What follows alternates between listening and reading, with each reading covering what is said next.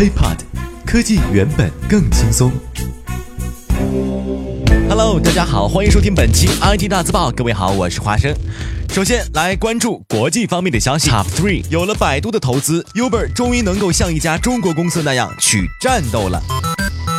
在十二月十一号的时候，百度公司向媒体发出了邀请函，将会在十二月十七号举办新闻发布会，和战略合作伙伴共同宣布一项重要的跨国投资。哎，这里注意啊，是跨国投资，并且还表示，百度 CEO 李彦宏也会参与到与神秘嘉宾联袂出席的活动当中。而根据多方的消息源确认呢，这项重要的跨国投资其实是百度对全球最大移动轿车应用 Uber 的战略投资。继今年七月份访问中国参加 Uber 正式进入北京的一系列活动之后，Uber 的创始人兼 CEO 也将会再度到达北京和李彦宏一同亮相。而据了解，这笔投资金额的最大额度将会是六亿美元。哎，其实仔细想一想哈，呃，虽然这个打车软件没有像之前那样那么火了。但是呢，最近一段时间其实还是有些动向的。你比如说，十二月初的时候，国内打车应用软件滴滴打车刚完成了七亿美元的 D 轮融资。你比如说，在今年十二月初的时候，国内打车应用软件滴滴打车就刚刚完成了七亿美元的 D 轮融资，一举成为了中国互联网非上市公司最大的单笔融资之一。而众所周知，快递打车呢也和支付宝啊，也就是阿里巴巴绑定的非常密切。而相比之下呢，BAT 当中，腾讯与阿里巴巴之外的另一家中国。互联网巨头百度就在旷日持久的打车大战当中消失匿迹了。不过很快，随着十七号的这个发布会之后呢，百度就应该有 Uber 了。尽管从去年八月起呢，Uber 就陆续进入了咱们国内啊。呃，八个中国大陆的城市开展服务，但是呢，也和本土竞争玩家竞争的时候资源不足，是吧？经验不够，水土不服，工具不丰富等等。一句话，Uber 到现在呢，依然还是这个行业当中呢，呃，至少是在国内吧，第二梯队的玩家还不够主流。那么我们也期待吧，联袂之后，Uber 能够真真正正的打出自己的实力。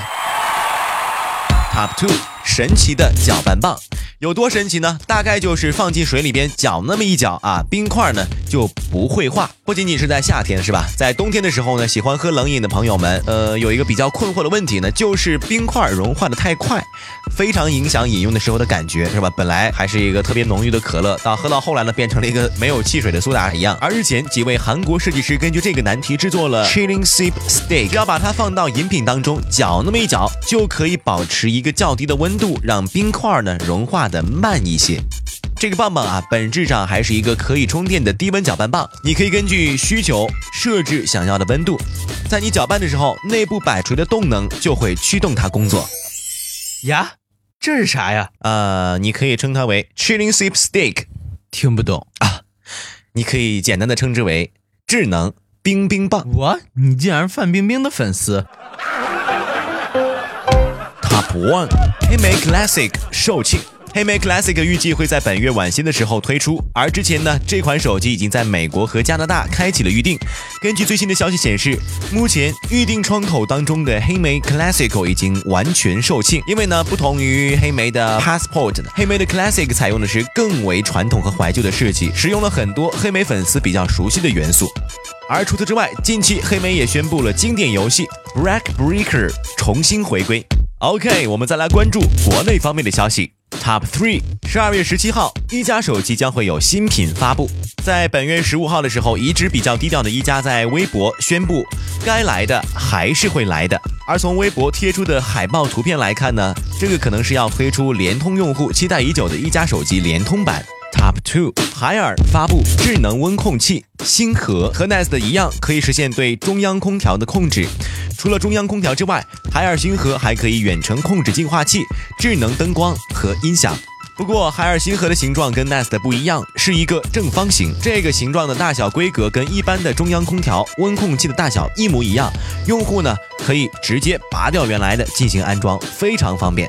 除此之外，海尔星河也有着像 Nest 一样非常吸引人的地方，就是自学习功能。在一个时长达到七天的自学习时间当中，星河可以主动记录用户的室内温度数据，智能识别用户的习惯，并结合室内外实际温度，持续控制中央。空调的工作可以把室内的温度和湿度都调整到数据当中啊最舒适的状态，内置了红外线人体传感器。用户进门之后，星河会自动开启空调；用户离开家三十分钟之后，就可以自动关闭空调，完全省去了手机 APP 控制的麻烦。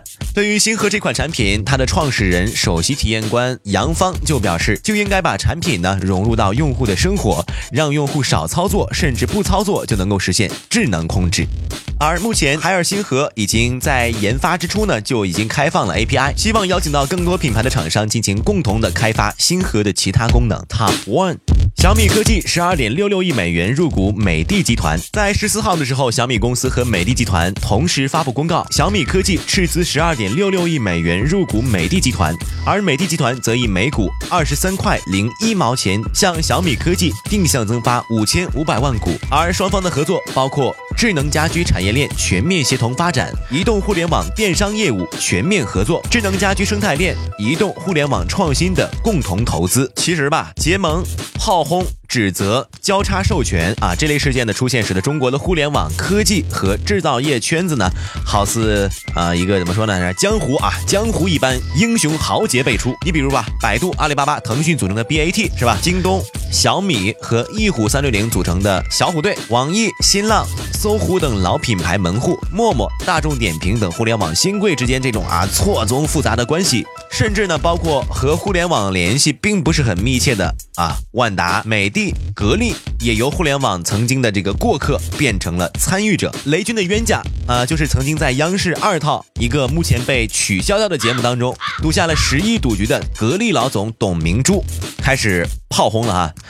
说这件事儿就是两个骗子在一起是小偷集团，而且呢自己一点都不着急。其实说到这个事儿吧，还真的是冤家路窄。不仅小米和格力是冤家，美的呢和格力也是，因为之前根据董明珠的说法啊，美的偷了格力的专利，法院只赔了二百万，所以才会说嘛，两个骗子在一起就是小偷团伙。这个两边儿啊，该恭喜的恭喜，该骂的骂，其实跟咱们消费者没有什么太大的关系。作为一档啊，国内知名大型 IT 服务类节目，我们觉得哈，小米呢隔两天总是能够放出一条让大家关注到的消息，比如小米首次公开了财务数据，随着小米投资了美的，它的财务数据也首次展示在公众的面前。根据深交所的公告，小米科技公司二零一三年收入约为二百六十五点八三亿元。净利润是三点四七亿元。除此之外，也同时曝光了小米科技的股份构架，其中雷军拥有小米科技百分之七十七点八的股份，是第一大股东，而其他的自然人合计呢，也只有百分之二十二点二。好耶，好耶，好耶！以后我们终于可以用上小米变频手机了耶！如果各位觉得我们的节目很赞的话，请在收听完之后给我们点个赞，并关注我们的喜马拉雅账号。另外，也邀请大家关注我们的 HipHop 新浪微博，我们每天会推送类似有趣的新闻，寓教于乐。本期 IT 大字报就到这里了。关于本期内容的详细文字版，欢迎关注 HipHop 的微信公众平台。我们下期再见，拜拜。IT 大字报不报你怎知道？我们下期再见。轻松爽口，让肌肤再无头屑烦恼。